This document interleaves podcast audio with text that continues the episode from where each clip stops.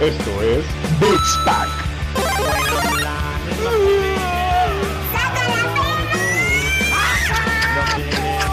No, no, no, no, no, no, no, no, no, no, no. Peluche.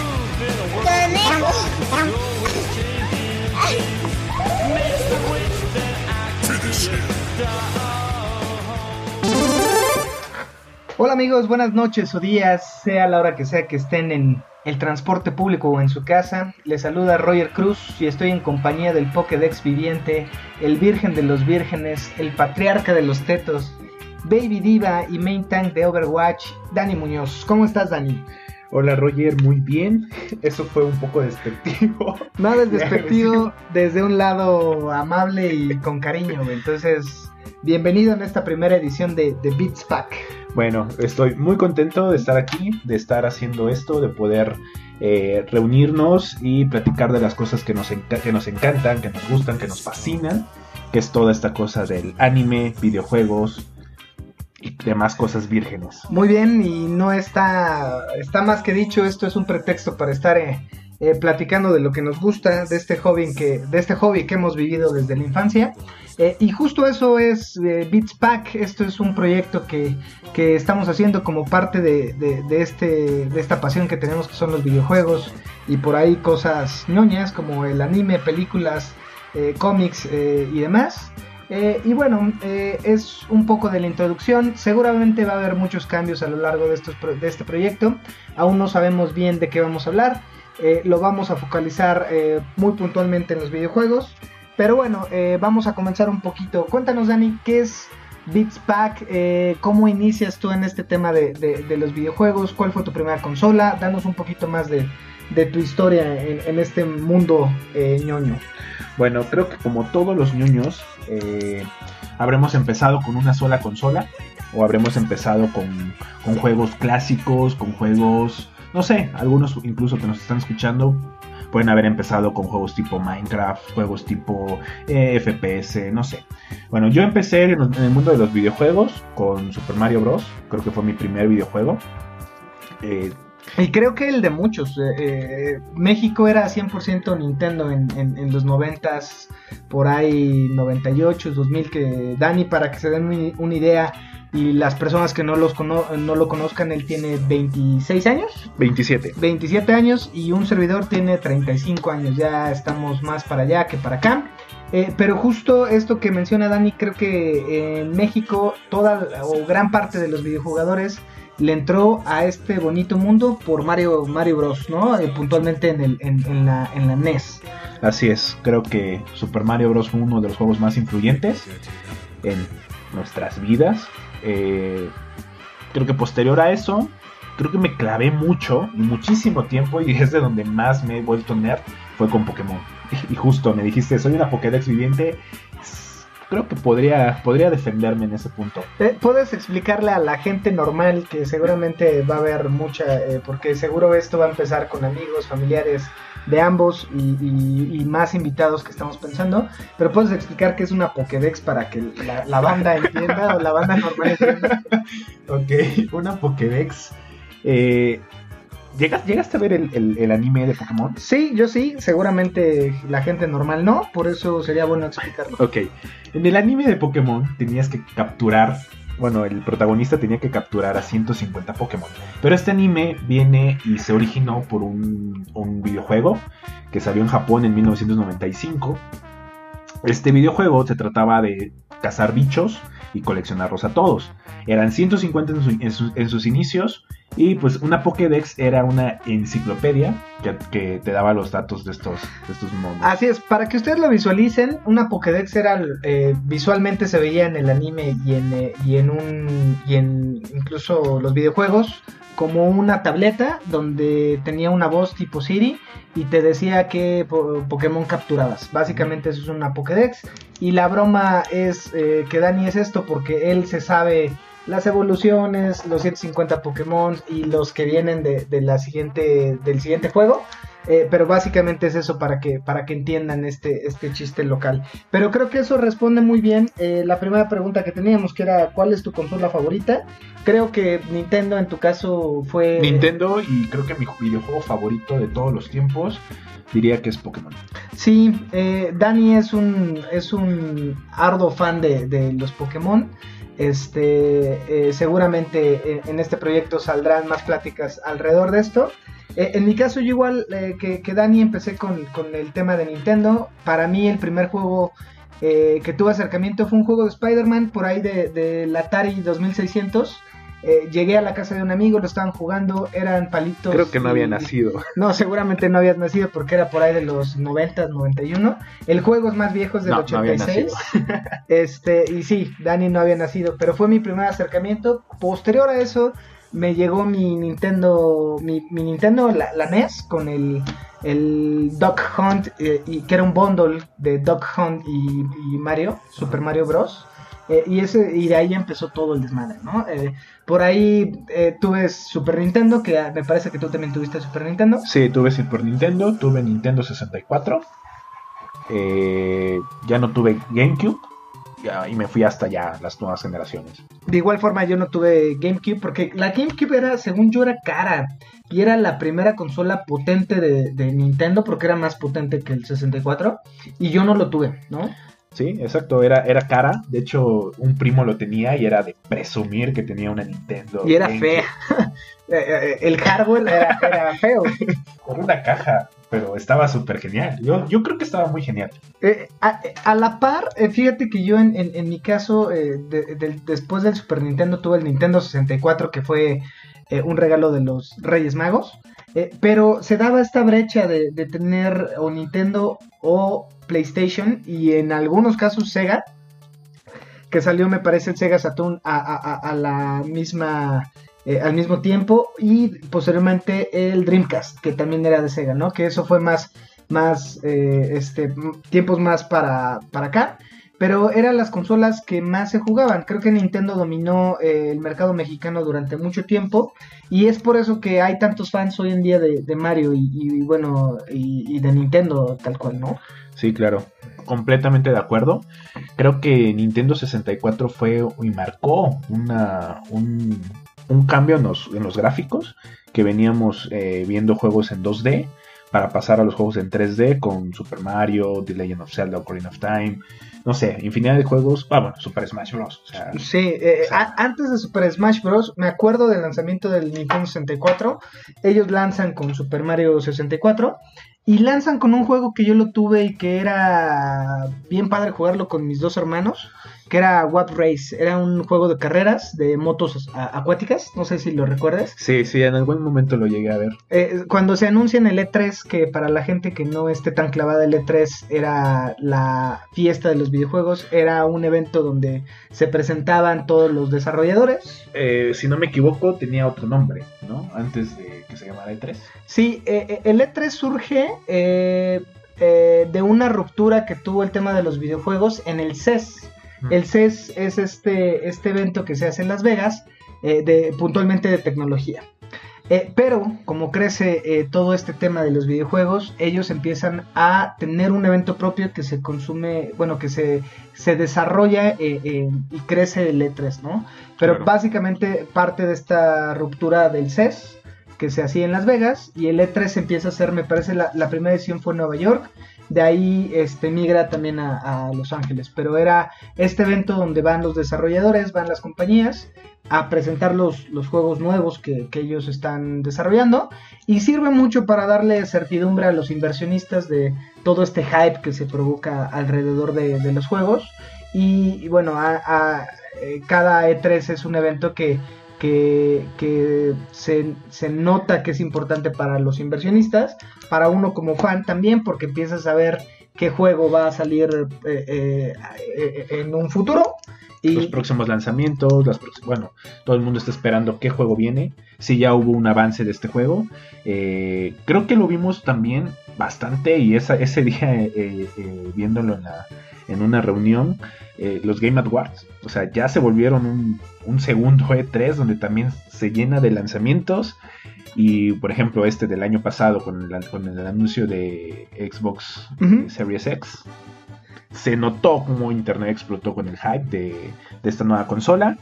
Y es, es, es eso, es eso justo lo que nos, también nos motivó a, a hacer esto, a practicar y a darles eh, nuestro punto de vista con los videojuegos. Porque ya no es, ya no es quién juega y quién no juega videojuegos. Exacto. Ya no es quién es el, el nerd que jugaba los videojuegos y quién, o sea, ay no, y los videojuegos, eres un nerd. No, ahorita eh, todo el mundo juega, inclusive tú que estás con tu Candy Crush, estás jugando un videojuego. Sí, ese es un punto bien importante y para ponerlo sobre la mesa, eh, esto lo estamos haciendo por dinero, porque Spotify ya va a comercializar los espacios y nos queremos ser ricos y por ahí le queremos dar este vuelta a Alex Fernández y a Marta de Baile. Eh, creo que tenemos potencial, lo podemos hacer eh, y vamos por su dinero, muchachos. Este, entonces, este es eh, la- eh, eh, un beta para, para lograr eso, pero este digo, no, no se crean, al final esto es un hobby. eh, Es una excusa para poder tomar los jueves. Eso es una buena idea, ojalá Mónica no lo haya escuchado, que está en el, en el cuarto, pero este, no, parte de esta, de esta pasión y de, y de justo compartir con ustedes qué pensamos desde un punto de vista muy casual, no somos eh, ni ingenieros en audio, que esto va a tener un chorro de fallas en cuestión auditiva, no somos periodistas ni nos dedicamos a esto. Eh, ¿Cómo lo, lo nombrarías tú, Dani? Eh, Somos un poquito, somos jugadores un poquito más que casuales. un poquito más que casuales, yo lo llamaré en- entusiastas de los videojuegos. ¿no? Entusia- eh, exacto. Es de decir, eh, Dani ya tiene un presupuesto por ahí de, de su lana para invertir en videojuegos. Yo igual, este, entonces Eh, eh, dec- decidí sacrificar no tener novia para eso. es un gran sacrificio. Este, yo eh, la realidad es que tengo una gran mujer que me apoya en todas mis pendejadas. Esta es una más que puede durar a lo mejor dos o tres sesiones. Eh, pero bueno, trataremos de hacer el, el- el mejor es- eh, esfuerzo. Eh, digo, eh, hay algunas preguntas que hicimos en una escaleta muy profesionales nosotros. Por ahí eh, creo que la pregunta, eh, la siguiente pregunta es de, oye, Xbox, PlayStation o Nintendo. En tu caso creo que está muy No. obvio, ¿no? No, en mi caso, te diría que PC. El mamón lo escuchó de, ¿cómo se llama este? El Henry actor. Cavill. Henry Cavill de... Ah, no es cierto. Jugué muchísimo tiempo PC. O sea, nací con, nací con, con Nintendo. Cierto, me habías O sea, contado. amé Nintendo. Cuando dejé de tener Nintendo, estuve jugando mucho PC. Obviamente con una computadora que era para los para los eh, o sea estudiantes o sea no era una computadora de videojuegos Claro. o sea, yo O sea, jugaba fue la-. Sims jugaba Age of Empires o sea jugaba juegos que esa computadora podía. Soportaba, que era una Sony Vaio, era no era una compa empresario una compact, ok, ok, estamos hablando de 1999, 2000, como 2003 ok, 2002, ok, o ok, sea. ajá buenísimo. Eh, y bueno después tuve Xbox amé la Xbox 360 Yo igual, Eh, creo que es la consola de la generación pasada. sí Ahorita eh, dentro de la escaleta tenemos este punto que vamos a indagar más, pero que queda sentado desde ahorita que eh, ambos creemos que Xbox la rompió en la generación pasada, no es lo mismo esta generación, pero al final hablaremos en un ratito más. ok. Digo, entonces eres más... Ah, bueno, sí, te decía. eh, en ese entonces Xbox. Y ahora compré un Xbox One, compré un PlayStation 4 y amo PlayStation 4. Sí, creo que... Entonces, uno como fan como videojuegos, perdón porque te interrumpa, no, no, no, no, adelante. no es pelear por consolas. Claro. No es una guerra de consolas, cuál es mejor. No, cada una tiene lo suyo, cada uno tiene sus exclusivas. Si te pones a pelear por qué consola es la mejor, es una guerra de nunca acabar. Y lo vemos en foros, lo vemos en videos de Sí, YouTube, sí, sí. lo vemos en todas partes. Cuando al final un gamer es la pasión por los videojuegos. Claro, estoy de acuerdo contigo. Yo eh, eh, la generación pasada disfruté mucho Gears of War, Halo. eh, por ahí PlayStation le entré ya al final. Este, compré una PlayStation 3 justo en un en una de estas ventas nocturnas de, de Liverpool. Y la realidad es que yo disfruté ambas consolas. Eh, pero sí terminé más enganchado con PlayStation. Y en esta generación lo que decidí fue analizar, que vamos a hablar al ratito un poquito de comprar o no eh, en, esta, en esta fecha un PlayStation o un Xbox o esperarse a la nueva generación. Pero en mi caso, hoy en día les puedo decir que las tres consolas son una chingonería. Eh, yo disfruto mucho el Nintendo Switch hoy en día. Lo disfruto en compañía de la familia. Eh, haciendo del baño solo. Este, por ahí, este, PlayStation, o sea, eh, PlayStation fue la consola de esta generación. Pero, este, creo que el vínculo que tienes con Nintendo eh, en la infancia es, es bien grande. Entonces creo que también yo no tengo una, este, bueno, no, no me inclino más por, por alguna consola en específico. Eh, nunca he jugado en PC, o sea, juego en PC hoy en día eh, a la hora del- de la comida con Dani, por ahí Paladins, que próximamente tendremos nuevo integrante con Diego. Ajá, Eh, saludos a Diego, que también en algún momento lo vamos a estar in- invitando para que nos platique de, de, de proyectos. proyectos, ¿no? Eh, eh, eh, muchas cosas hay que platicar con, con él y con otros amigos. Pero hoy en día creo que sí, no me inclino por- puntualmente por alguna. Eh, creo que me, me inclino por juegos y por franquicias. Eso sí. Eh, eh, exacto, eso, eso sí tienes un punto. Y creo que en donde sí estamos de acuerdo, como un gamer un poquito más entusiasta, es que los celulares no son. Mira, yo te voy a decir algo. Hay Es ojo, broma. hay ojo porque hace cuatro años yo le entré a un juego que se llama Kingdom Rush. Y es un juego Yeah. de este de torres. De, de este. No es como Clash of Clans o este tema. Ajá. No, no es así. eh, Es algo mucho más modesto. Pero lo disfruté un chingo. Y ayer se anunció que va a empezar a, comercializarse por Switch. Entonces, Nintendo, eh, tú sabes que Nintendo es especial con, con el tema de permisos de publicaciones. Claro. Entonces, este, por ahí es un buen juego. de- este, y, es, y costaba ese juego, o sea, lo compré. Este, y era eh, mi- en mis ratos libres antes de tener la Switch, en el teléfono jugar y demás. Yo, ¿eh? yo gasté más de 10 mil pesos en Yu-Gi-Oh! Duel Links. Sí, estás cabrón. un juego de cartitas para celular. Pero bueno, Sí, cada quien, ¿no? cre- creo que tu punto es válido. No hay como una buena experiencia sentarte en la televisión con unos buenos audífonos o con un buen sistema de audio y de video. O sea, una tele sí hace la diferencia. Pero creo que hay buenas propuestas este, casuales para, para teléfono, ¿no? O sea, también Claro, se de vale. hecho, de hecho Nintendo está apostando mucho por esto, por la parte del mobile. Eh, sea, portátil, sí, la sí, portabilidad o sea, la es. portabilidad. es- Lo vimos con. Pokémon Go, o sea, fue demasiado el dinero que ganó Pokémon Go. Y ahorita los juegos de Nintendo como Fire Emblem, eh, por ahí Mario Kart, eh, que cuánta gente no está gastando dinero en Claro, eh, por ahí, este, Moni, eh, eh, mi esposa, eh, era, es súper fanática de Mario Kart eh, y yo la he visto en la noche que a, la- a veces no puedo dormir y se aventaba. Ahorita ya bajó un poco el hype, pero cuando salió fue la primera en que lo descargó. eh, eh, es fanática de Mario, ¿no? Entonces, hay mucho mercado para todos. Hoy lo Claro. vimos que estuvimos viendo o revisando la escaleta. Vamos a hablar de los lanzamientos de febrero y no vamos a abarcar, yo creo, ni el 10% de los lanzamientos de febrero. Es que son demasiados los juegos que, que Sí. lanzan. Y más en plataformas como Steam o eh, la de Epic Games, ¿no? La de Que- Epic Games, ajá, juegos de mobile y PC. Buenísimo. Este, pues bueno, queda el punto de. eh, queda muy claro, no nos vamos y no nos inclinamos por una consola, nos inclinamos a lo mejor por juegos, que eh, habrá muchos capítulos para platicar de qué juegos son los que nos apasionan. Eh, por ahí, anime favorito. Eh, Es difícil, es también, difícil. es difícil. Es eso, eso es muy, eso es muy difícil. El, el primer anime que yo vi, consciente de que estaba viendo anime, fue Evangelion. O sea, no, estoy, no, estoy, no estoy contando que vi, que, vi este Pokémon. O Heidi, que o Heidi, es anime. que Heidi, O sea, o Dragon Ball Z. Amigos, o sea, u- ustedes que nos escuchan desde la comodidad del baño, eh, eh, tomen en cuenta que la gente de por ahí de 27 a 33 años, 35 o más, eh, veíamos anime, por ahí Mujercitas, que, ah, que era un cierto. anime que... Candy que- Candy. Candy Candy, Mujercita, Tom Sawyer, Tom Sawyer. este, ¿qué más? Eh, bueno, más para acá, Sailor Moon, este, Dragon Ball, Sakura eh, Card Sakura Captors. Inuyasha. eh, que, que es, eh, que es más para acá. Sí. Eh, bueno, eh, hay mucho anime y para que se den cuenta, Japón eh, tiene infinidad de anime que en verdad no- ustedes no se, no se percatan que, está viendo, que están viendo eh, caricaturas japonesas, ¿no? Yo por ahí le entré a, a Mazinger Z cuando era muy chavito, me, Ujú. me fascina. sí, igual mi hermano es súper el fan. opening de Mazinger Z, este, luego lo, lo compartiremos en, en las redes sociales.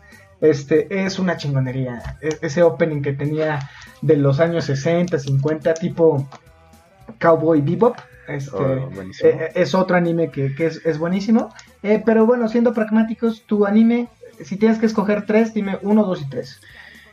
Attack on Titan. ¿Ok? Creo que es el mejor anime que ha fabricado la humanidad. Jaime se llama, la rompió con ese anime. A ver, a ver si nos la caga. Digo, tú has Bueno. estado siguiendo. Sí, yo sigo, el yo sigo, el, yo sigo el manga. Yo me sigo estoy esperando. Ah, perdón, eh, está siguiendo el manga. Yo la realidad es que eh, le entré primero a- al anime y soy más de anime, no, no soy de manga. eh, y me voy a esperar al, al, al anime, ¿no? Sí, Pero viene- entonces, vienen muy cosas, cosas eh, muy buenas. El tuyo es Attack on Titan. el Attack número número uno. Ajá. Shingeki no Kyojin. Shingeki no Kyojin. El número dos pondría Neon Genesis Evangelion. Definitivamente. ¿De acuerdo? Y en número tres pondría Death Note. Ok, creo que bien, me, me gusta, me gusta esos tres. Este, en mi caso, yo creo que eh, digo, hay, eh, por ejemplo, eh, los supercampeones es anime, güey. Sí, los Capitán Subasa. Capitán Subasa. Este, yo en mi caso tengo mucho aprecio por eh, Samurai X. Eh, le comentaba hace rato a Dani que para mí es un anime que disfruté mucho con mi hermano Rodrigo. Eh, entonces lo voy a poner en número uno. Por ahí Shingeki no Kyojin también, Attack on Titans, me, me mamó. Está poca madre y si tienen oportunidad de verlo, háganlo. Eh, yo creo que por ahí a- al ratito hablaremos de cuándo creemos que termina, cuándo creemos que va a salir la nueva temporada. Este, y el, el tercero eh, está difícil, ¿eh? Porque Es que hay muchos animes muy buenos. O sea, yo estoy dejando muchos fuera. eh, Claro. Amo tanto el anime Sí, como sí, los sí. videojuegos. Es, es difícil, es que Pero eh, yo creo que es incluso más difícil que seleccionar tus películas, ¿no?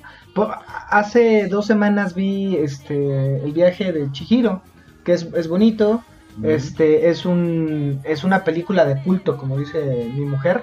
fue la Este, primera película de animación japonesa que ganó un Oscar. Exacto. Entonces, eh, hay mucho anime, pero yo sí tendré que escoger y algo que puedo ver muy seguido sería a lo mejor esos tres. Este, Te faltó el tercero. ah, me faltó el tercero, Evangelion. Evangelion. Evangelion, fue, eh, a ver, ubiquen al Roger de 14 años viendo en ese tiempo... Deprimido porque la novia no, No. le hizo caso. No, no, no, pero Bueno, ese fue mi caso. ni siquiera eso, o sea, imagínense al Rogelio de 12 años, 13 años, a las 10 de la noche haciendo zapping en, en Cablevisión. Eh, llega a Locomotion y ve el corto y ve a, a Eva. Este, Bueno, los Evas, los robots, ajá. no, no, no, pero a, a Lilith, perdón. A Lilith, ajá. Este, crucifica, crucificada, ¿cómo se dice? No sé Crucificada. crucificada eh, a los 13 años y no entiende ni un comino. Para mí eso fue disruptivo en mi vida, me marcó. Dije, ¿qué diablos es eso? Lo quiero ver. Lo vi, no lo entendí. Lo vi hace un año que lo, que lo relanzó Netflix y tampoco lo entendí. Ya después de digerirlo, platicarlo con amigos, familia y demás, ya hoy digo, oh, hoy puedo explicarte de Evangelion. Pero para mí serían esos, esos, esos tres, ¿no? Eh, película favorita, y vámonos rápido porque el tiempo se, se agota. Ok. Eh, como película favorita, Interestelar, sin lugar a dudas. Es Ok, mi película favorita. ok, ok. Eh, en segundo de lugar. un mexicano, bueno, ¿cierto? Es. No, es de Christopher Nolan. Eh, eh, eh, ¿Cuarón cuál hizo? Eh, Gravity. Gravity, ok, Gravity. ok. me O sea, no, no podría poner mis películas favoritas en un top. Más bien, ¿cuáles son mis favoritas? Y sería Interestelar, La La Land. Amo La La Land. Creo que es el, el musical de los millennials, porque los fanáticos de los, de los musicales odian La La Land. Sin comentarios de mi parte, pero está bien. Ajá, y no sé, una tercera película, todo lo que tenga que ver con Star Wars, aunque sea basura. Sí, fíjate que es difícil también esa, ese- esa pregunta. Eh, yo pondría las películas de Guy Ritchie, eh, Snatch, Ah, bueno, ya tienes razón, las de Lo- Lock, Stock and Two Smoking Barrels, que para mí son eh, lo mejor que hizo Jason Stat- eh. Sí. Este, y yo creo que me iría con esas. A ver, Bueno, me gusta, también Quentin Tarantino. me O gusta- sea, sí, sí, podemos sí. hablar de películas, vamos a hacer todo un episodio. Pero fíjate que Guy Ritchie, este, creo que en mi caso, o sea, Pulp Fiction me mama. Este, va a estar, o todas las de Tarantino me maman, eh, del Toro me mama también. No he visto Cronos, que justo es la única que me, me falta de Guillermo. Pero bueno, eh, hablar de películas también es un mundo, enfoquémonos. Este, ¿qué música te gusta, Dani? Bueno, ya, como lo hemos platicado y hemos discutido en miles de ocasiones, El reggaetón. no solo el reggaetón. me gusta el reggaetón, me gusta la música electrónica, me gustan. Güey, estamos op- perdiendo seguidor. Ah, no, ni tenemos todavía, pero seguramente va a pasar eso, güey. No, mira, el- el- la música yo lo veo como, como helados, sabores de helados, pruebas diferentes sabores de helados, te quedas con los que te gustan y ya. No, no, no puedo decirte que me encanta un género, pero lo que sí me, te puedo decir es que me encanta Daft Punk. Y todo lo que tenga parecido a Daft Punk me encanta. El reggaetón me gusta, el rock me encanta, el metal no tanto, pero sí algunos, hasta música clásica. Y lo que más me encanta también son openings de anime Sí, sí, Vocaloid. sí. Se, se vale. y los soundtracks de videojuegos. Creo que Eh, puedo pasar horas tú escuchando soundtracks de videojuegos. Yo no comparto lo mismo, este, no te voy a decir y no voy a mentir que en alguna fiesta seguramente eh, he bailado a reggaetón, he bailado salsa, cumbia y demás, pero eh, no quiere decir que eso lo tengo en mi playlist en Spotify. Eh, yo sí soy de fresa, vainilla y chocolate, que sería para mí los tres. No es cierto, no eres Eh, fresa, vainilla y chocolate. Eres chocolate con, con, con pequeñas. eh, Puede ser, puede chocolate ser. amargo, chocolate oscuro, porque estás muy casi. Pero bueno, si revisamos los conteos de Spotify, por ahí nada más salen tres géneros, que sería el ska, el punk y el reggae, ¿no? Eh, o sea, aparece también, y tengo, me gusta mucho eh, el rock de los 60s, que por eso el rockabilly me gusta mucho. Eh, el metal en algún tiempo de mi vida me gustó, lo sigo disfrutando. Pantera me gusta, me gusta el new metal también, pero también lo, lo viejito, el Black Sabbath y todo este, este, este tema. Pero también soy variado, o sea, no, no, no me encasillo. No, creo que ese es un punto en donde coincidimos Dani y yo. Si se dan cuenta, Dani es eh, más joven, por ende le gustan otro tipo de músicas. eh, y por este tema de las etiquetas, que antes había más en mi generación que hoy. Sí, creo, sí es cierto, ¿no? eso es cierto, tienes, tienes un punto. Inclusive a mí me iba a tocar que estaban, estaban las tribus, o sea, los rockeritos que solo escuchaban rock y no podías escuchar otra cosa que no fuera rock. Y si te gustaba reggaetón tenías que escucharlo, Claro. eh, o sea, por debajo del sí, agua, ¿no? a A escondidas. escondidas. O si te gustaba una canción, no sé, Faye o cualquier otra. De acuerdo. pop, ¿no? De acuerdo. Pero bueno, así son las cosas y creo que es, es- es muy bueno abrirte eh, a probar nuevos sabores, tanto de videojuegos, tanto de películas, tanto de anime como de música. De acuerdísimo. Es entretenimiento. Mientras te guste y te guste lo que estás viendo, lo que estás escuchando, Yo estoy completamente de acuerdo. Creo que si algo tiene esta generación es esta apertura y esta eh, eh, eh, romper con estas etiquetas que antes había en las escuelas, ¿no? Yo me acuerdo en algún punto fui al CCH este, en Naucalpan y estaba las canchas que era el área de los chicos que les gustaba el básquetbol. Estaba el revolcadero que eran los, los junkies que les gustaba ir a los raves y demás. Había metaleros, había skates, pero era muy, muy era cerrado. muy ¿no? marcado. Lo que sí pasaba es que ibas a una fiesta y todos cambiaban y, y Y estaban todos bueno, ¿no? Creo que esa es la, la esencia de esta nueva generación. No importa que me guste. eh, eh, Mientras esté chido, ¿no? ha- hace poquito eh, vimos mi mujer y yo Jojo Rabbit y esta generación y los dos chavitos que salen. eh, justo es eso, cómo se disfrutan y les vale un cacahuate si hacen el ridículo, ¿no? Ellos bailan sus bailes de Fortnite, eh, por ahí escuchan eh, música latina, eh, eh, o sea, me gusta esta generación, creo que vamos bien, vamos bien muchachos. Entonces, ya para terminar con este punto, eh, digo, al final ustedes lo pueden ver, Dani y un servidor eh, somos bien diferentes, pero... a- a- Compartimos muchos gustos. Exacto, creo que, que lo que nos une aquí es el tema de los videojuegos. Eh, Overwatch, por ahí a- a- ambos lo jugamos. Eh, saludos a Tanaka, que seguramente nos estará escuchando, a Tony, que son los Nuestros dos compañeros. nuestros compañeros de, Over- de Overwatch. Este, y bueno, ojalá esto eh, perdure más y nos conozcamos más con, con ustedes que están gastando su tiempo camino al trabajo. Eh, vamos a seguir con el siguiente tema, eh, que justo es esta guerra de consolas y qué va a pasar con la nueva generación. Round one. Fight. Ok, vamos con el siguiente punto. Comprar o no un PlayStation 4 o un Xbox One en este momento, cuando ya se acerca el PlayStation 5 y el Xbox Series X. A vísperas del 5 y del Xbox eh, Serie X, ¿no? Que ahí está truculento, ahorita hablaremos de ese tema. Dani, respondiendo a tu pregunta, yo no sé, cabrón. O sea, creo que sí, cómprenlo, vayan. Este, espérense al hot sale y compren el PlayStation 4. Eh, creo que es buen momento para comprar un PlayStation 4. Hay un buen de juegos que van a disfrutar mucho. El, el- el PlayStation 4, digo, tú lo compraste hace cuatro meses, No, hace un año. hace un año, eh, y no te has arrepentido. O sea, No. creo que hay Muchos juegos. muchos juegos. Están baratos con todas estas promociones digitales que hace PlayStation. Eh, por ahí el último que compraste, eh, ¿cuál fue, Dani? En PlayStation 4. Nier. Nier Automata.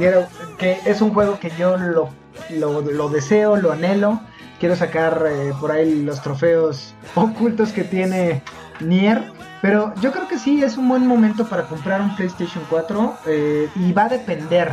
A ver, si usted, eh, señora bonita, mamá de familia, le quiere regalar a su hijo una consola y su hijo no está tan clavado en este, en este mundo de los videojuegos aún, eh, creo que Xbox puede ser una buena opción. Está más barato que el PlayStation 4 o incluso ya están al mismo Ya, precio. yo, creo, yo creo que ya están al mismo precio con estas ofertas de que vienen las nuevas generaciones de consolas. Eh, comprar, o bueno, si no has jugado en todo este tiempo porque viviste debajo de una piedra o porque no te interesan tanto los videojuegos y quieres empezar en este mundo de los videojuegos o empezar a jugar un poquito más o jugar la consola que no tienes, creo que es un buen momento para comprar y aprovechar las ofertas que a veces tiene. Amazon, que a veces tiene Liverpool, o sea, cualquier tienda quiere sacar el inventario y es muy buen momento porque el catálogo de juegos de PlayStation 4 y de Xbox One, tal vez PlayStation 4 con más exclusivos, Claro. es amplio.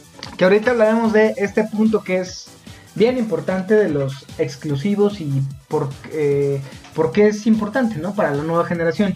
Siendo muy pragmáticos con, con esta pregunta, es va a depender mucho de la edad de la persona que juega. Si es un niño por ahí de 11 años, creo que eh, ahorita lo que están jugando es eh, Fortnite, por ahí Minecraft, por ahí este tipo de juegos, este tipo Call of Duty y demás. Tengan cuidado ahí con el tema de, de las edades de los niños. Eh, sabemos que ha pasado situaciones trágicas en el país y en el mundo eh, que van enfocadas a los videojuegos. Yo tengo ahí mis comentarios. Creo Pero que, creo que ese, ese, ese sería un buen tema para sí, un siguiente para un capítulo. siguiente capítulo. Pero eh, para que ustedes tomen en cuenta esto y, y si el juego a lo mejor es eh, para adolescentes y adultos y su hijo es menor de edad eh, o no tiene este rango de edad, lo, yo no estoy a favor de que no lo jueguen, eh, pero creo que sería importante que ustedes como papás, como tíos, eh, lo jueguen y traten de abordar temas que pueden ser eh, pues este Delicado. delicados, ¿no?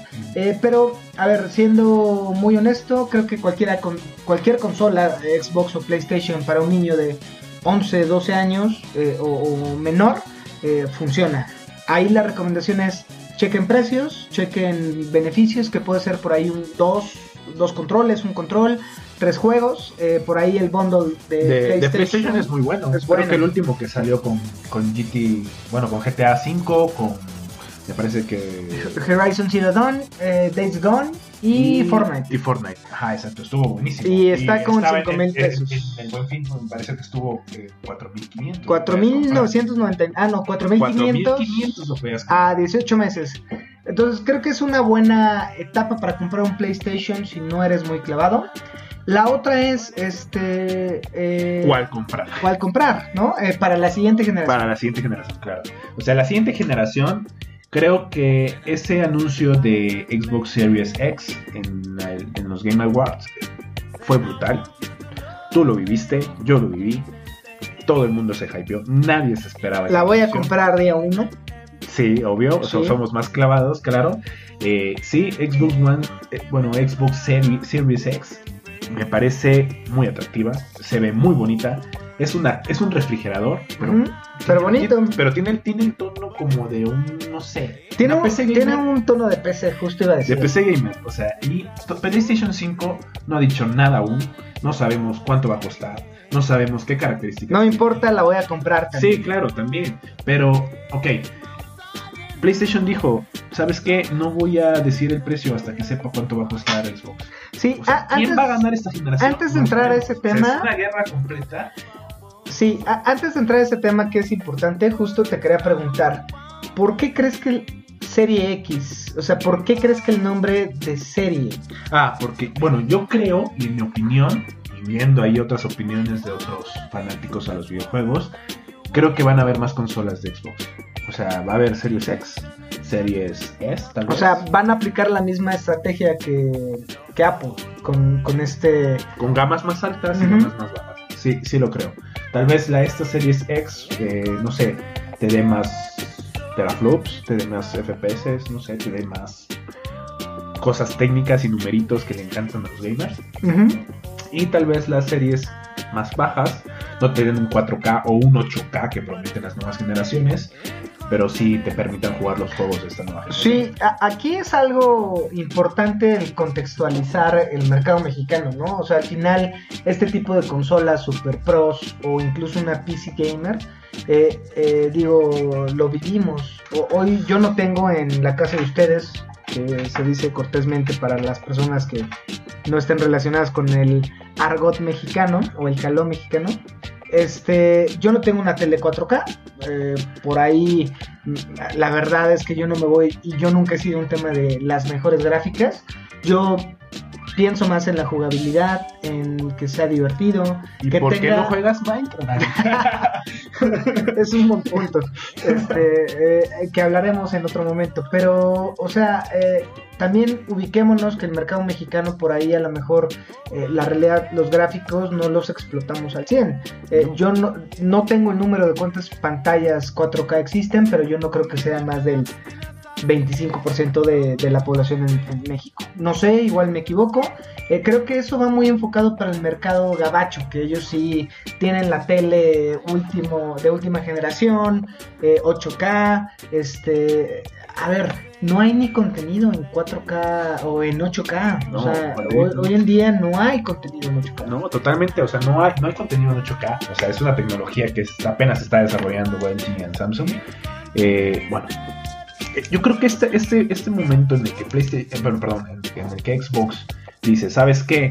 Lanzo Series X, lanzo Series S, tal vez, como lo estamos viendo Sí, ahorita, sí. porque está el Xbox One S y el Exacto. Xbox One X. Eh, creo que se enfoca más a eso, a ese, a ese punto. Si no tienes una tele 8K, ¿para qué compras Exacto. una consola más potente? Creo que por ahí va. Si tienes una consola 4K, perdón, una pantalla 4K, compra la consola para Y, 4K. y creo que por ahí va porque, acor- bueno, recordemos que uno de los principales errores que hizo Xbox en la generación vigente fue tratar de migrar a un, a, a un lugar que no estábamos preparados, que era la, la parte de, de prestar juegos. Ellos llegaron y dijeron, ¿sabes qué? Mi consola necesita internet eh, eh, siempre. Siempre necesita estar conectada a internet. No vamos a permitir que se presten juegos. ¿Y qué hizo PlayStation? Dijo, a mí no me importa, mi consola puede estar sin internet. Y adicional, esta es la forma de compartir juegos. Sale el presidente de PlayStation compartiendo videojuegos de Esa forma campaña, física, esa ¿no? campaña publicitaria fue buenísima. En ese momento fue cuando yo dije, quiero un PlayStation 4. No lo compré en ese momento. Era Eh, caro, era, caro. O sea, era caro. O sea, te soy sincero, yo compré Xbox One S para porque estaba más barato. Sí, que, que dentro de, de estas cosas que vamos a tocar eh, en esta eh, comprar o no, otro de los errores que hizo por ahí PlayStation en la generación antepasada, que fue el PlayStation 3, era el precio. Era un precio que yo me acuerdo, yo en ese tiempo tenía 25 años y ganaba mucho menos de lo que gano hoy. Este, y costaba, en México llegó a costar 13 mil pesos, 13,000 14 mil pesos. pesos costaba esa madre. Yo me acuerdo de 12 mil pesos. Y era algo impensable cuando Xbox 360 valía 6 mil. Exacto, exacto. Elite, creo. Cre- creo que eso fue uno de los aciertos de Xbox 360 que para mí fue la consola de esa generación que yo disfruté un chingo. Eh, y por otra cosa que es el siguiente punto, los juegos. Y, y- y- y los y bueno y los desarrolladores o los, los estudios que cada Creo, creo que cada que, creo que en esa generación, en la generación donde competía eh, Xbox 360 y PlayStation 3, Xbox sacó muchas franquicias que eh, al día de hoy las disfrutamos. siguen vigentes Siguen vigentes. Gears, Gears of War Halo, Halo, Fable bueno, por ahí Halo, Halo empezó con la generación pasada, pero la continuaron. Fue un acierto. Por ahí Forza, para los fanáticos de los juegos de, de carreras. Eh, creo que fueron juegos que marcaron esa esa eh, amor, tal vez, no sé. La hacia la marca, de la acuerdo, de acuerdo. Cosa que PlayStation lo hizo ya muy al final. Sí, lo hizo al final eh, con Uncharted. Por ahí, eh, Uncharted. The Last Kill- of Us. The Last of Us, Killzone. eh, Ajá. que por ejemplo Killzone para esta temporada, para esta generación no fue lo que, lo que fue para el PS3. Eh, pero bueno, este tipo de aciertos creo que están muy marcados para la siguiente generación. Eh, a ver, siendo muy puntual, para la siguiente generación, ¿qué viene? Por ahí Insomniac con un Spider-Man nuevo, que este año... A ver, vamos a, a poner en contexto. Este año los grandes juegos de PlayStation fue God of War, que es de Santa Mónica. Ajá. Fue eh, Spider-Man, que es de Insomniac. Eh, que, que la tenía muy fácil ahí porque al final Sony tiene la licencia de Spider-Man, por ahí, este, digo, lo digo muy fácil, pero la realidad hay, hay un Eh, trabajo es un juegazo, es un juegazo, o sea, es Manhattan. Pero bueno, o sea, son muchos juegos que, que, bueno, y creo que esta parte en la que PlayStation decidió seguir sacando juegos para un jugador, cosa que Xbox trató de hacer más juegos multijugadores. Como de Sea, of Thieves, que es este de, de piratas. De piratas, ajá, De acuerdo. ajá, es un juego multijugador. Eh, eh, y bueno, para ponerlos en contexto, en algún punto del año pasado se, se, se decía que los jugadores para una persona iban a, a- a Los juegos de una los- persona. Perdón, los juegos para una persona iban a ser olvidados y puntualmente pasó por eh, juegos como Fortnite, eh, juegos como este, Player Unknown, este, Battlegrounds. Ajá. O sea, este tipo de juegos... eh, Sí, o sea, la, la- la comunidad multijugador ha crecido muchísimo. de acuerdo. Pero siempre ha estado vigente, o sea... Sí, siempre ha, habido, siempre ha habido juegos multijugador y es importante que tampoco olviden a los juegos de un solo jugador. O sea, tenemos los, los, los juegos de From Software que son unos juegazos. Dark Souls, señores, jueguenlo. Eh, ah, por, ese es otro punto.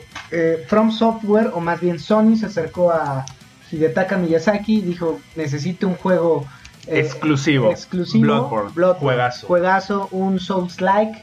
Eh, toma lo más chingón de Dark Souls con esta eh, contexto de HP Lovecraft, que es un juegazo. Eh, por ahí eh, es justo lo mismo, o sea, llega From Software, no lo puedes jugar en ningún otro lado, no lo puedes jugar en PC, no lo puedes jugar en Xbox y se va a Sony. Por ahí llega este año también estos remakes de Japan Studios eh, con The Last Guardian, que fue un, ju- un juegazo que yo creo para la siguiente generación Echo eh, lo van a, a remasterizar o, o sale Sí, algo ahí de, de Japan Studios. Creo que lo, lo que más me ha traído de hasta ahorita de lo que he visto, eh, me voy con Ghost of Tsushima.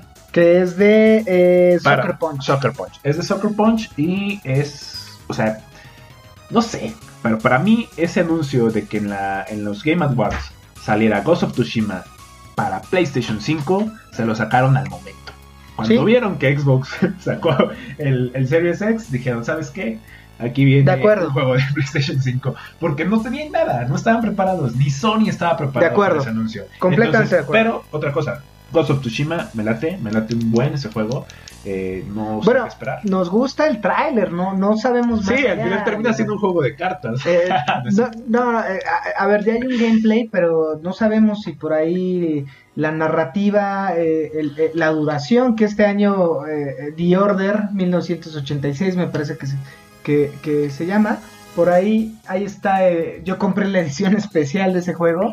eh, eh, por ahí le tomo fotos y se los enseño en la red social. Pero eh, con ese juego era, era muy bueno, era este tema steampunk de, eh, ubicada en mil- eh, 1800, porque hace ratito dije 1900. Ubicada en 1800 y hasta salía Nicolás Tesla, que él es el que hacía la- sí, las sí, armas. ¿no? claro, claro. El pedo con ese juego es que la comunidad se le fue al cuello eh, porque duraba alrededor de 5 horas. Que justo dijeron, güey, me lo estás vendiendo como un Triple A. eh, triple A y esto a lo mejor es un como juego independiente, este vale la pena. Que ahí, por ejemplo, es un buen ejemplo, perdón, es redundante lo que acabo de decir, pero es un buen ejemplo Senuas, que es un juego corto, pero muy potente, güey. Ah, sea, bueno, bueno, bueno, bueno. Senuas. pues, No, bueno, hablar de Senuas es hablar de con qué abrió Xbox One Series X. Bueno, ¿con qué abrirían? ¿Con qué abriría? Que es, bien, ¿con es qué abriría? otro, ¿Con qué abriría? uno de los estudios. Senuas es un juegazo. Es un juegazo. Creo que siendo un juego indie, no lo vendieron como triple A, pero es un no, es, es- es- una barbaridad. Para, para poner en- en contexto a todos nuestros amigos que no son tan clavados, Senua's Hellblade eh, Sacrifice es un juego de un estudio independiente que abordaron una problemática social que era este tema de la esquizofrenia. y ¿no? psicosis. y psicosis. Eh, en un contexto o en, en, eh, eh, basado en, en la época de los, Los- vikingos, porque ella es una... Es una celta. Es una guerrera bueno, celta. más bien es una picta. eh, Ok. Antes de los que llegaran los este, romanos a la península, bueno, perdón, a la isla británica. estos pictos es una picta que va justo al territorio vikingo. Y, y va... Es una aventura y el juego se llama Senua's Sacrifice. El personaje va a sufrir. Vas a sufrir como jugador. Sí. Y una vez juegas ese juego, no eres la misma persona. y- y va a sufrir el jugador, eh, y se refiere Dani, porque justo si lo juegan con un buen headset, sí, eh, claro. este tema de la esquizo- esquizofrenia se, se transmite muy bien al jugador porque escuchas Voces. murmuros, voces, eh, todo lo que ves en pantalla te envuelve. Eh, realmente transmitieron muy bien, eh, pues a lo mejor este padecimiento que ojalá nadie de nosotros lo tengamos, pero al jugarlo sí te, sí te hace sentir esta, esta esquizofrenia. Entonces, Claro, entonces bueno, eh, siendo, siendo puntuales. Xbox abre con ex Halo, Halo Infinity. Halo Infinity, por ahí Senua's Sacrifice, Senua's Sacrifice. bueno ya no va a ser Sacrifice, bueno, se llama Hellblade Hellblade. Hellblade 2. Hellblade 2. Eh, PlayStation 5 abre con Ghost of Tsushima.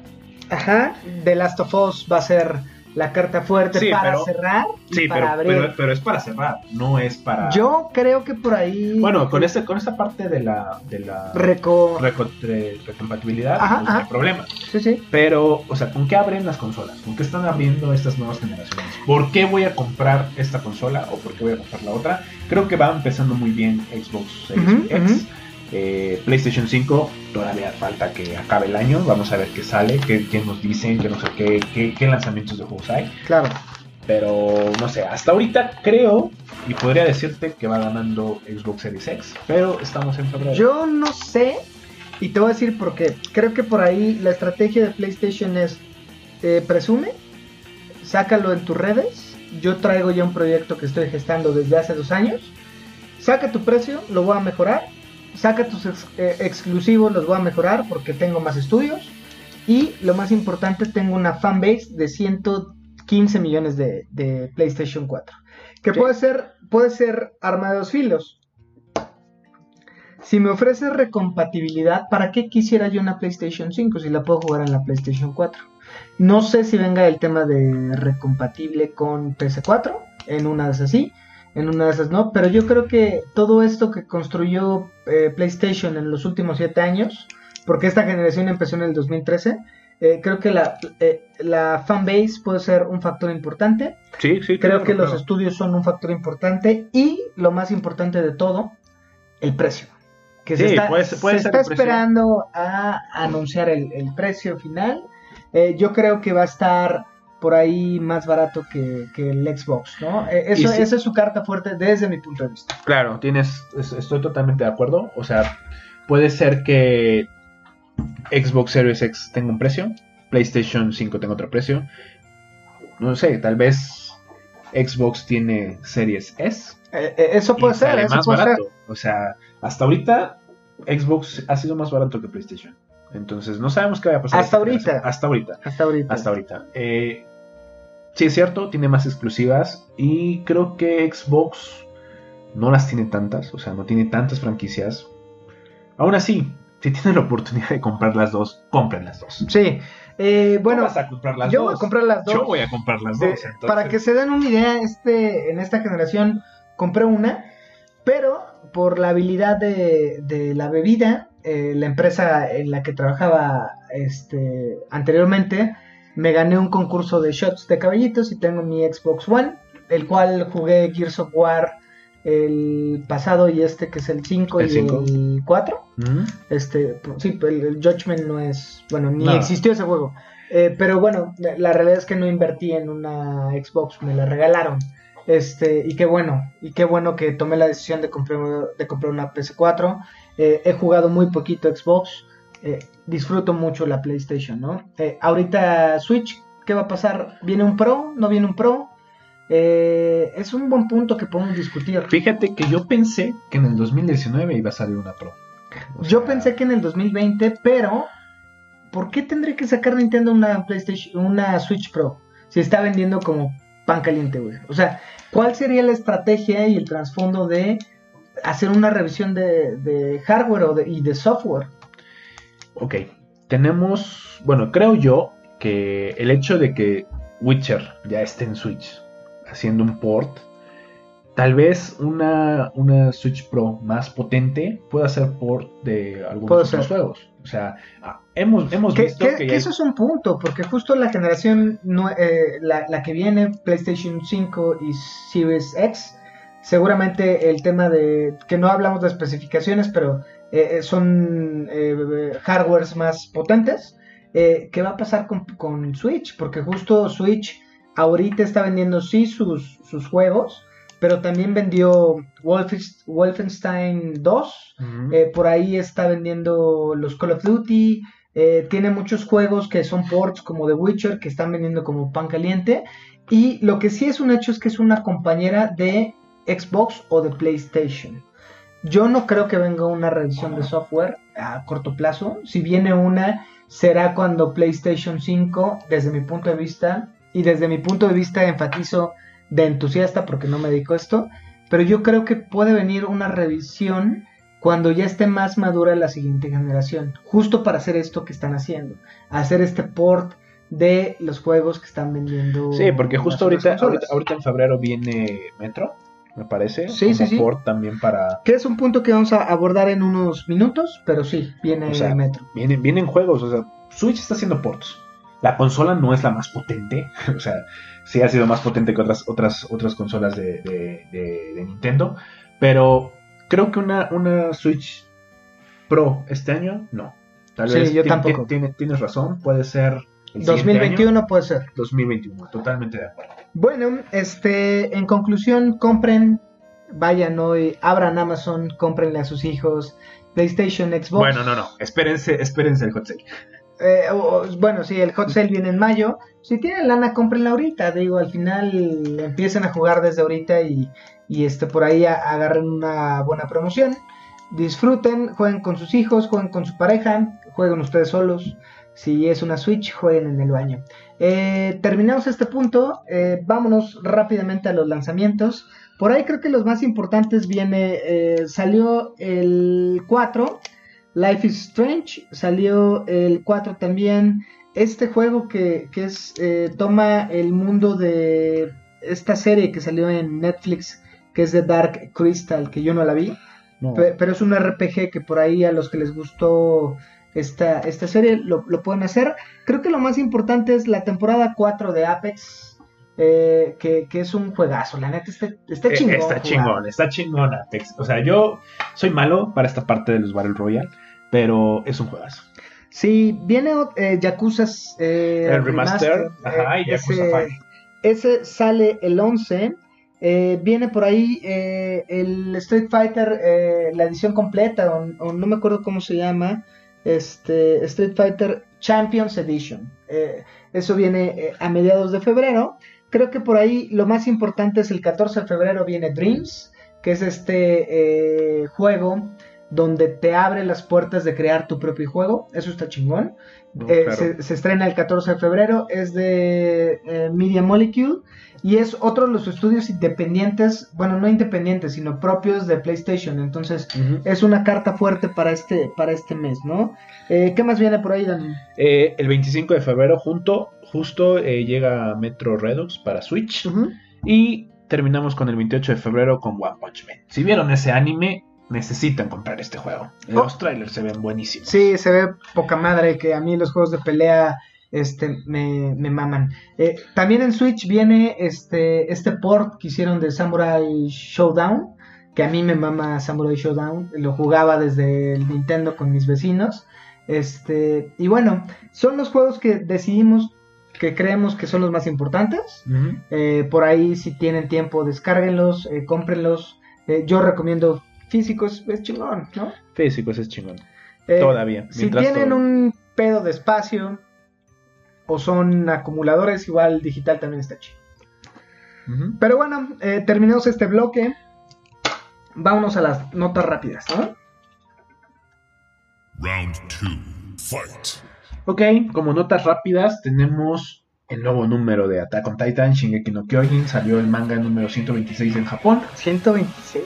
no Sí, mames. 126, el número 126, se revelaron algunos detalles, yo sé que tú no lo lees, yo, yo espero y muero por verlo. Y yo espero que no lo digas, güey.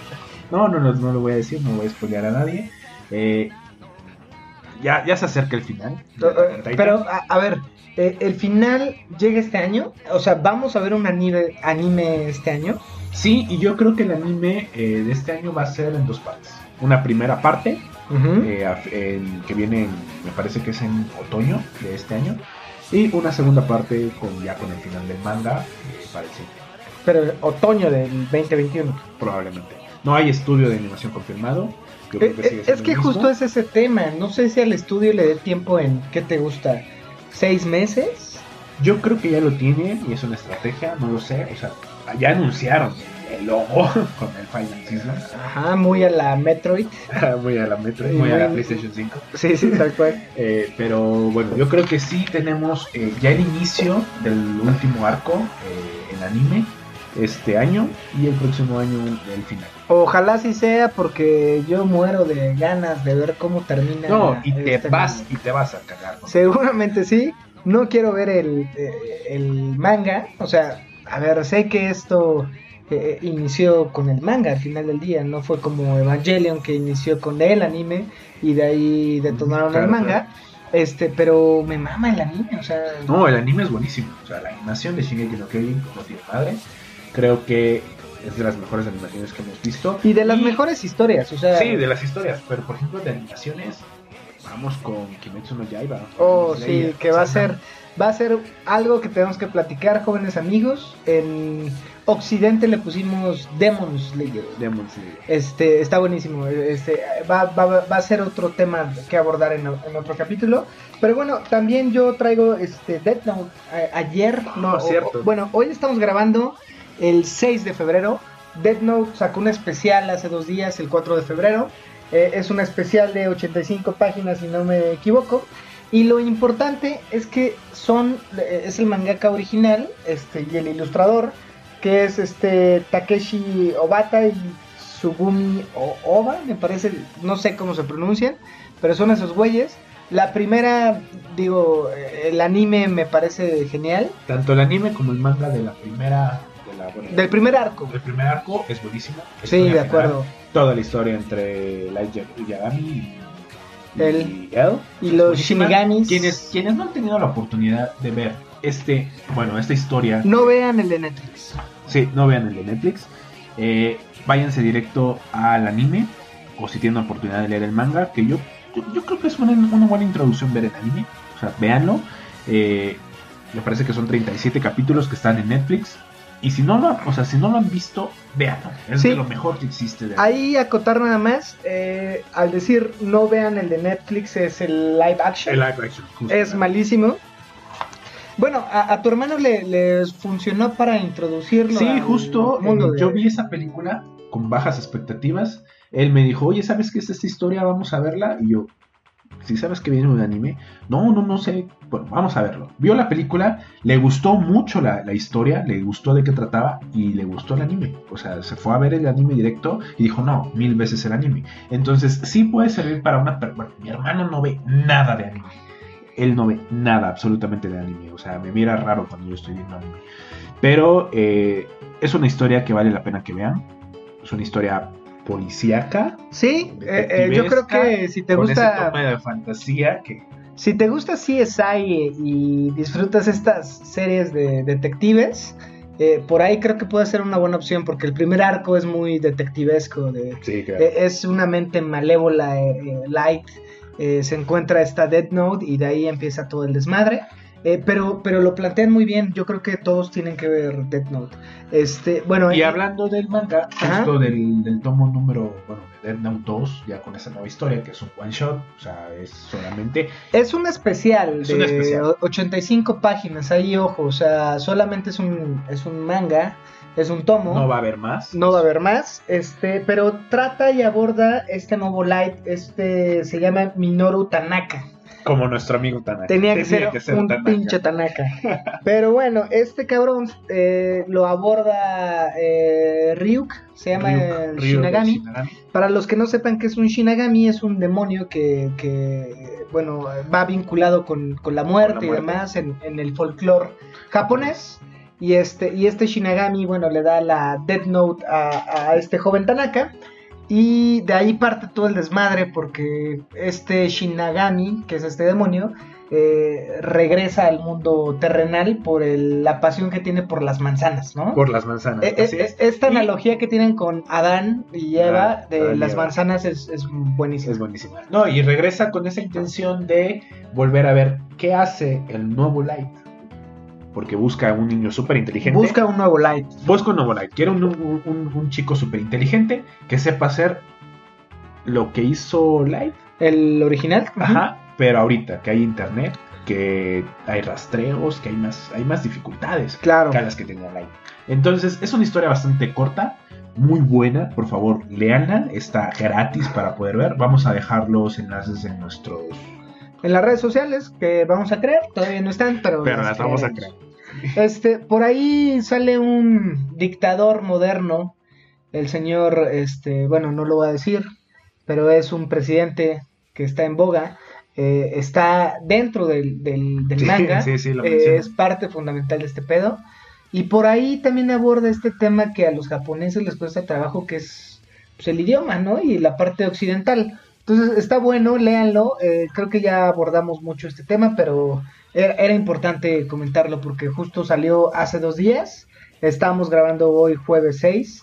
eh, creo que es importante que por ahí le entren, ¿no? Está chingón. Me Sí, gusta. claro. Y bueno, si tienen oportunidad de revisar un poquito en Netflix, tenemos Ya Studio salió, Ghibli. ya salió Estudio Ghibli con, con las primeras películas, porque acuérdense que es por tandas. En febrero, eh, que fue el primero de febrero, salen películas eh, buenas, pero creo que por ahí la más representativa para mí es Porco Rosso, que soy yo fan del restaurante tal cual y es una delicia. y me mama Porco Rosso. O sea, salieron varias, o sea, tenemos Mi vecino Totoro. Fíjate, nunca he visto mi vecino Totoro. Tienes que verla, Lo, voy ya a ver, salió, lo voy ya a ver. tienes Netflix. Vela. Hay varias películas que salieron del estudio Ghibli y tenemos para el primero de marzo la siguiente tanda en donde viene la princesa Mononoke. que es buenísima, un tema de cuidado del ambiente y de los animales, está chingón como lo, lo plantea el estudio. También tenemos el viaje de Chihiro, que justo la acabo de ver con, con la familia, y está bonito, o sea, es, es una buena eh, experiencia, es un, como bien lo dice mi mujer, es cine de culto, o sea, El cine de culto ajá, y, eh, y- y aparte abordan un tema de trata de, de niños. Eh, y yo- explotación laboral. y explotación laboral. Bueno, ¿no? infantil, Eh, eh, en todos los infantil, sentidos, exacto. ajá. Entonces, eh, por ahí échenle un ojo, está, está buena. Y bueno, ¿qué más? Viene el cuento de la princesa Kaguya. Todo esto, todo esto es en marzo. Todo esto es en marzo. ajá. Ahorita tenemos ya películas de estudio Ghibli, pero para marzo tenemos estas películas que les estamos mencionando. Eh, y termina la tanda en abril con Susurros al Corazón, El Castillo Ambulante, que creo que para mí es de mis películas favoritas del estudio Ghibli. ¿Qué es el Castillo Va- Vagabundo? Yo la conozco. Sí, el, el Castillo Vagabundo. ajá, justo es esa misma. es buenísima, a mí me, me fascina el Castillo Vagabundo. La colina de las amapolas y El viento se levanta. Esa película del 2013 creo que es de las últimas que hizo el estudio Ghibli. Eh, es buenísima. O sea, tiene una animación preciosa. Gracias Dios, no está la tumba de las luciérnagas. No vamos a entrar en depresión. No la vean. Digo, si quieren, véanla. Yo no le recomendé a mi esposa ni a mi familia eh, verla. A mí me causó depresión y estuve todo ese fin de semana queriendo morir. Es súper triste, pero eh, si les gusta este tema muy emo, eh, valdría la pena que le echen un ojo. Yo no creo que sea emo. Yo la vi con mi mamá. La tumba de los luciérnagas. Bueno, es cierto, ¿por qué no está la tumba de las luciérnagas? Es muy triste, es una película que yo la vi con mi mamá y lloré a moco tendido todo el tiempo con esta película.